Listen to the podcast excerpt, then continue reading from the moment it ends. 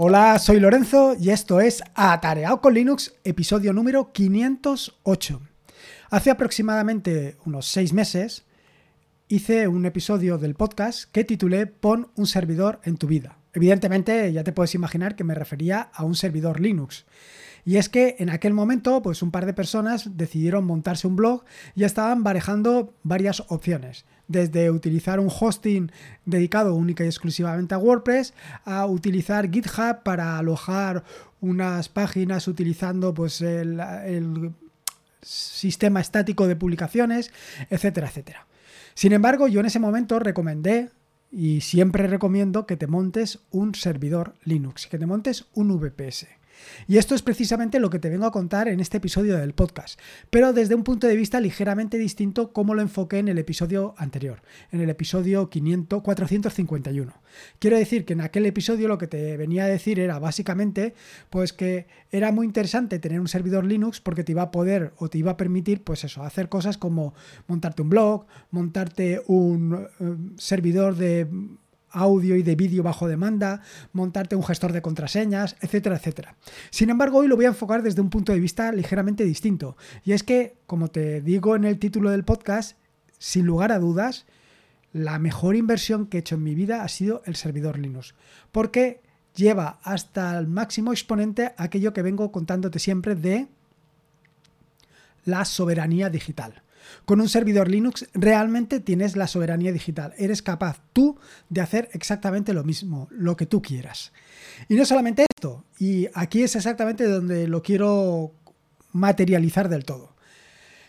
Eh, recientemente, bueno, ha surgido la necesidad de publicar en mm, de publicar en un vaya, en un canal de Telegram, bueno, en un grupo de Telegram, es decir, crear un bot que se encargue de hacer una, serie de publicaciones. Y no exactamente así, vaya, era para los compañeros de wintablet.info, para los sospechosos habituales, en los que surgió la necesidad de, bueno, pues vamos a todo lo que se publica, todos los audios que se publican, que también se publiquen en el canal, que se, bueno, en el grupo de Telegram. Claro, esto para mí es muy sencillo si simplemente tengo un VPS donde puedo hacer lo que a mí me dé la gana. Y es que básicamente puedes hacer lo que a ti te dé la gana. Con unos poquitos conocimientos de programación eres capaz de hacer mil maravillas. Pero no solamente esto. Lo siguiente, y tal y como lo monté, era un eh, plugin de PHP, un plugin de WordPress, que lo que hacía era miraba cada vez que se publica un nuevo... Eh, un nuevo post, un nuevo artículo, en este caso un nuevo podcast, él directamente lo publica en el grupo de Telegram.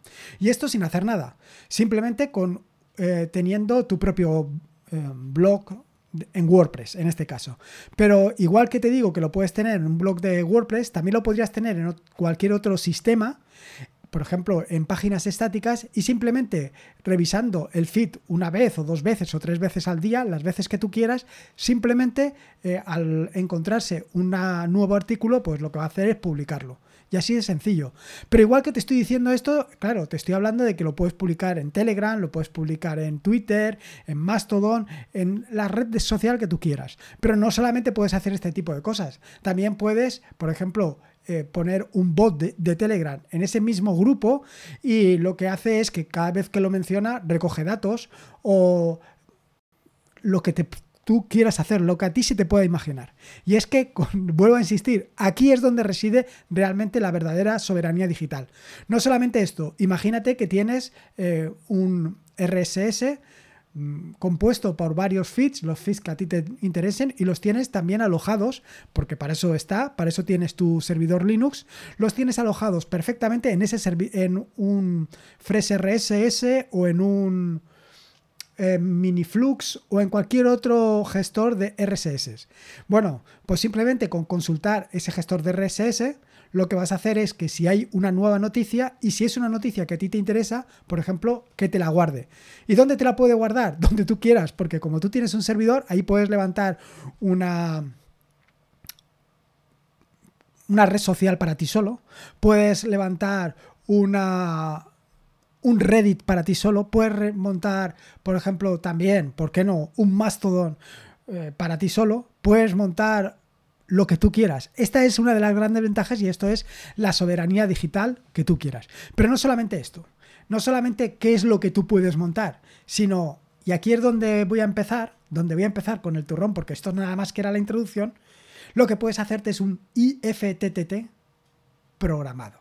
Es decir, esto que se vende de las posibilidades que te da IFTT o las posibilidades que te da Make de en función de determinadas acciones, opciones, en función de determinados sucesos que se desencadenen una serie de acciones, tú lo puedes programar. Por ejemplo, lo puedes programar en Python, que es realmente muy sencillo de hacer, y una vez programado, puedes ir añadiendo determinadas piezas según tú vayas necesitando.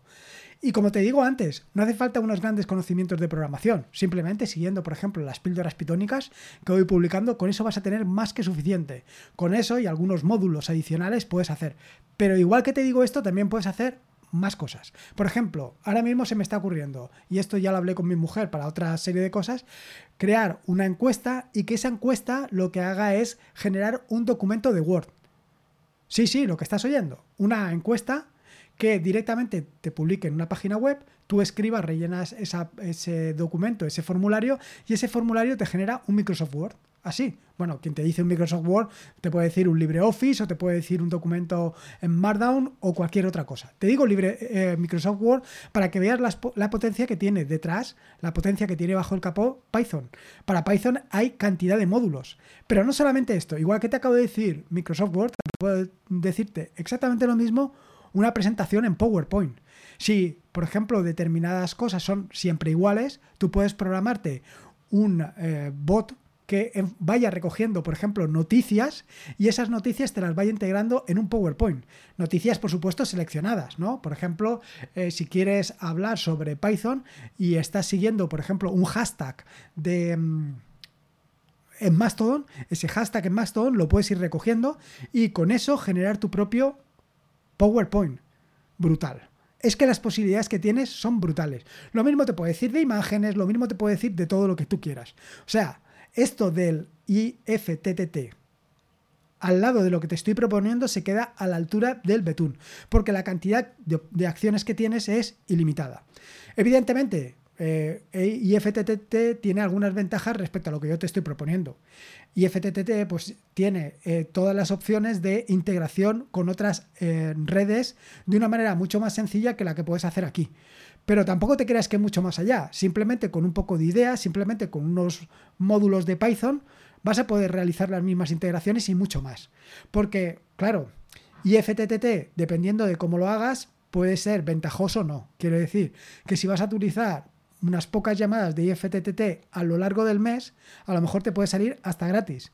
Pero si vas a empezar a hacer llamadas y llamadas y llamadas, el incremento puede ser brutal. Y yo te estoy hablando que a lo mejor con un servidor de no te sé decir, 4 o 5 euros al mes, puedes hacer todo esto. O sea, puedes hacer no solamente lo que puedes hacer con IFTTT, sino puedes hacer muchísimas más cosas que con IFTTT no vas a poder hacer. Por ejemplo, puedes tener tu propio blog y además ese blog unido directamente mediante IFTTT, o sea, mediante el IFTT programado con esto que te estoy hablando. Es decir, que el blog, además de que te publique eh, los artículos que vayas haciendo, también te genere, por ejemplo, un libro. Estoy pensando ahora mismo. Esto por decirte, eh, utilizando herramientas como pueden ser Pandoc y simplemente con una plantilla de látex. Esto es así de sencillo. Quiero decir, sí, le tienes que dedicar tiempo, tienes que invertir. Pero si te gusta la programación, y si te gusta todo este mundo, pues esa inversión de tiempo que haces es doble. Mientras lo estás preparando, lo estás disfrutando y luego cuando ya lo tienes en producción, lo vuelves a disfrutar otra vez. Más cosas que puedes hacer, bots de Telegram. Los bots de Telegram desde un servidor eh, Linux es súper sencillo, porque simplemente lo que tienes que hacer es tener un webhook, levantado un webhook y que Telegram ataque contra ese webhook. Y en función de qué punto ataque, lo vas a dirigir a un bot de Telegram, a otro bot de Telegram o lo vas a dirigir donde tú quieras. Brutal. Y a partir de ahí, las posibilidades que tienen los bots de Telegram son increíbles. Lo mismo que te he dicho anteriormente de ese IFTT programado por ti, también lo puedes hacer con los bots de Telegram, que evidentemente van a estar programados por ti. Pero, por ejemplo, por decirte algo. Le puedes, fíjate lo que te voy a decir todavía más. Puedes incluso en un momento determinado combinar la potencia de ChatGPT con lo que te estoy diciendo, con un bot de Telegram y además que te genere un documento de Word que se descargue directamente en tu voz de Telegram. Esto por decirte algo, pero, o sea, simplemente esto te lo estoy contando al vuelo y conforme este, se me está ocurriendo. Ya te acabo de decir dos opciones. La primera opción es crearte un IFTT programado donde tú puedes hacer tantas llamadas como quieras porque al final el servidor es tuyo y los siguientes son bots de Telegram. Y puedes hacer tantos bots de Telegram como a ti te interesen y bots de Telegram como pues algunos de los que he hecho yo, por ejemplo, para gestionar eh, los accesos a un grupo de Telegram o incluso eh, la posibilidad de integrar un bot de Telegram con WordPress. Y ese bot de Telegram que en función de si una persona pertenece a WordPress, pertenece a la página de WordPress o no, tenga acceso a tu sitio o no. Esto también se puede hacer. Y se puede hacer directamente con WordPress. Y WordPress instalado en tu propio servidor. Más cosas interesantes. Evidentemente, un blog. Un blog. Y este blog lo puedes hacer como tú quieras. Pero hazlo en tu propio servidor. Quiero decir, ya sea que levantes un WordPress, ya sea que levantes páginas estáticas, ya sea que hagas lo que te dé la gana, todo eso que estés haciendo, mi recomendación es que lo alojes en tu propio VPS, en tu propio servidor. En un servidor que esté disponible desde Internet y ahí puedes hacer lo que tú quieras. Puedes combinar todas las potencias que te acabo de decir de una manera relativamente sencilla. Y luego, para ir un poquito más allá, te voy a decir uno de los problemas que puedes tener con el blog es la gestión de usuarios. ¿Qué es lo que pasa con la gestión de usuarios? Y no solamente esto, las cookies. ¿Qué pasa con las cookies? Eh, el problema y todo esto de las cookies y todos los anuncios viene porque estas cookies van a ir en general a Google Analytics y al ir a Google Analytics tienes que poner un aviso a terceros diciéndole lo que sucede. En mi caso, por ejemplo, yo no tengo que poner cookies porque esto queda en mi VPS. Y en mi VPS lo tengo levantado con Umami y lo tengo completamente anonimizado. Es decir, yo estoy eh, controlando las visitas que tengo en la página web, pero no me estoy preocupando de ni quién es ni nada de nada. Y esos datos no se utilizan para luego posteriormente para AdSense, ni para anuncios, ni para nada de nada. A mí única y exclusivamente me sirven para saber, para tener ese feedback ese feedback de oro tan eh, ansiado por mí y saber exactamente qué tipo de publicaciones son las que más te interesan y redirigir el contenido que publico en ese sentido. Es decir, ya sabes que, bueno, pues tengo muchos campos de acción, muchos intereses, pero eh, hay intereses que a lo mejor son todos del mismo nivel. Y si tú tienes preferencia por uno, pues a mí me da lo mismo publicar sobre una cosa que sobre otra, pues publico sobre ese. Esto, y precisamente para esto, es para lo que es necesario tener eh, ese gestión, esa gestión de analíticas. Y que utilizando, por ejemplo, Umami, te olvidas por completo de todos los problemas asociados con esto, porque está todo anonimizado. Y el otro gran, otra gran pieza que estoy utilizando y que ya vengo contándote sobre él en las últimas semanas es sobre Think Observe que es básicamente un Elasticsearch y que como ya te he explicado en otras ocasiones, se trata ni más ni menos que una base de datos no relacional. Al final se trata de, digamos, una caja, una caja donde tú vas a meter ahí datos incesantemente. Y ahí lo que metes son pues, pequeños archivos con, del tipo clave valor y que luego te, vas a, te va a permitir buscar sobre esos datos. Te va a permitir realizar análisis sobre esos datos. Y esto es brutal. Esto lo he empezado a utilizar desde hace unos 3 o 4 meses. Y es que te da una potencia brutal para todo. ¿Hay que puedes meter? Pues cualquier cosa, pero es que puedes meter hasta incluso enlaces. Enlaces que te interesen, los puedes ir guardando ahí y luego ir recuperándolo. Y los puedes guardar, pues simplemente decir, mandas allí un archivo en formato JSON que tenga pues las cosas que a ti te interesen, ¿no? Por ejemplo, si es un enlace, algunas etiquetas, eh, puedes poner también un texto, todo esto lo puedes poner y luego puedes realizar búsquedas súper potentes. En el caso de Elasticsearch es muy potente, pero es que en el caso de ThinkObserve, además de esto que te acabo de decir, también te permite realizar búsquedas en formato SQL, con lo cual tienes ahí una potencia realmente espectacular. ¿Qué es lo que estoy haciendo? Bueno, pues ahí me estoy mandando ahora mismo casi cualquier cosa y me voy a mandar más cosas todavía porque, eh, claro, esto es verdaderamente lo que es Big Data. Estoy eh, recogiendo gran cantidad de información que luego puedo ir combinando y más adelante podría realizar, por ejemplo, una comparación entre mis publicaciones y el, seguimiento que tienen las publicaciones. Así que las posibilidades ya te puedes imaginar que son brutales. Estamos realmente en una época dorada donde eh, la información es poder, pero si la información simplemente la dejas pasar, si la información no la recuperas de alguna manera, no eres capaz de analizarla, pues se queda ahí. Y claro, evidentemente con lo que te acabo de decir, con el IFTTT programado, con las posibilidades de combinar esto con los, los, de, los bots de Telegram y, la capacidad luego de realizar análisis de datos utilizando, por ejemplo, ThinkObserve o Elasticsearch y luego Pandas de Python también, las posibilidades van creciendo y van multiplicándose por momentos. Además de esto, por supuesto, puedes tener un gestor de contraseñas. En lugar de utilizar Bitwarden alojado en los servidores de Bitwarden, que es como lo tengo yo, también puedes utilizar Warden, que es una variante implementada en Rust y que, como ya te puedes imaginar, consume una miseria. Además de esto, puedes tener tu propio servidor Git. Sí, puedes tener. Y tú dirás, ¿y para qué quiero tener un servidor Git? O, por ejemplo, ¿para qué quiero tener un blog? Si hay miles de sitios donde puedes alojar el blog. Ya, pero es que cuando alojas el blog, por ejemplo, en GitHub o en GitLab, no lo estás alojando en tu propio servidor, lo estás alojando en un servidor de terceros. Un servidor de terceros que en un momento determinado puede cambiar sus condiciones y decirte, oye, aquí no lo puedes alojar de forma gratuita y me vas a tener que pagar. O simplemente voy a cerrar el servicio por patata o cualquier otro tipo de razón. Cuando lo tienes en tu propio servidor, todo esto no te tienes que preocupar porque eres tú el proveedor del servicio.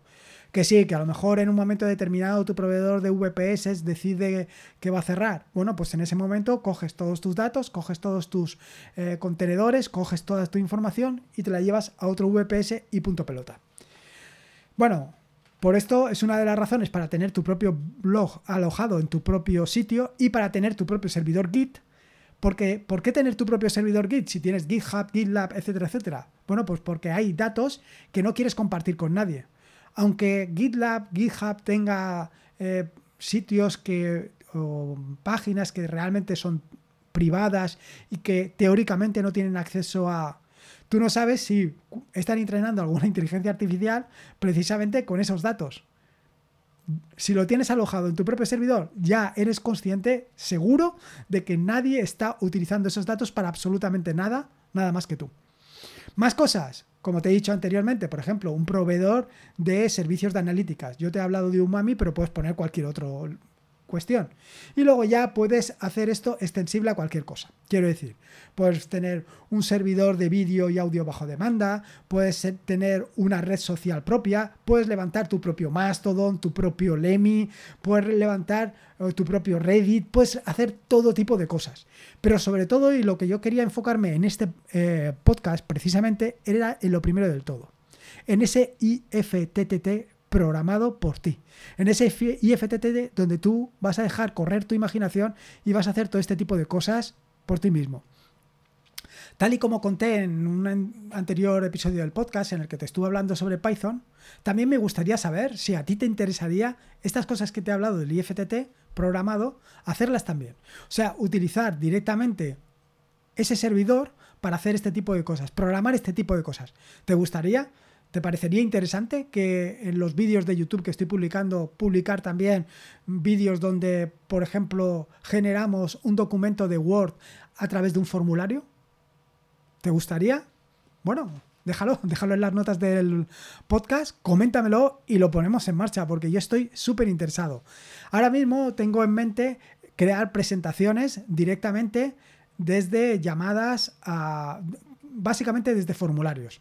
Bueno, quería integrarlo con otra aplicación, que no viene al caso, pero eh, al final sería sacar datos de una aplicación y con esos datos generar una presentación sin intervención humana, sino simplemente de forma automática. ¿Te interesaría una cosa así? Déjamelo, déjamelo en las notas del podcast y lo ponemos en marcha. Y nada más, esto es lo que quería contarte. Ya ves que estoy más emocionado que un chiquillo en, un, en una tienda de chucherías o de golosinas. Sí, en una tienda de golosinas. Pero es que es así, la verdad es que se abrió un mundo de posibilidades ante mí. Esto te puedo asegurar que ha sido la mejor inversión de mi vida. No solamente por las posibilidades y cosas que estoy haciendo, sino porque al final es un hobby brutal que te permite hacer todo lo que quieras. Y sobre todo, te da la independencia, te da la soberanía digital. Y nada más. Espero que te haya gustado este nuevo episodio del podcast y si puedes, ya sabes, esa valoración en iVoox, en Apple Podcast, en Spotify, en ChatGPT, donde tú quieras, va a ser siempre más que bienvenida. Recordarte que este es un podcast de la red de podcast, de la fantástica y maravillosa red de podcast de sospechosos habituales, donde puedes encontrar fantásticos y maravillosos podcasts.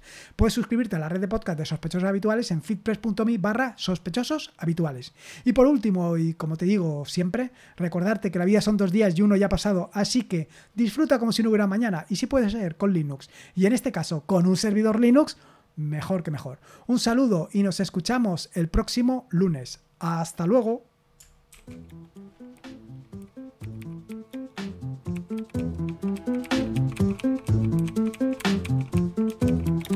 Adiós.